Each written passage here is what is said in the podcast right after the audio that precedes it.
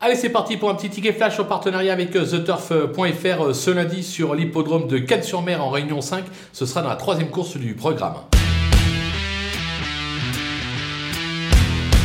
Dans cette épreuve, on va tenter gagnant et placer un cheval qu'il faudra suivre euh, à chacune euh, de ses sorties euh, cet été à Cannes-sur-Mer. C'est le numéro 7, Gordon Flash.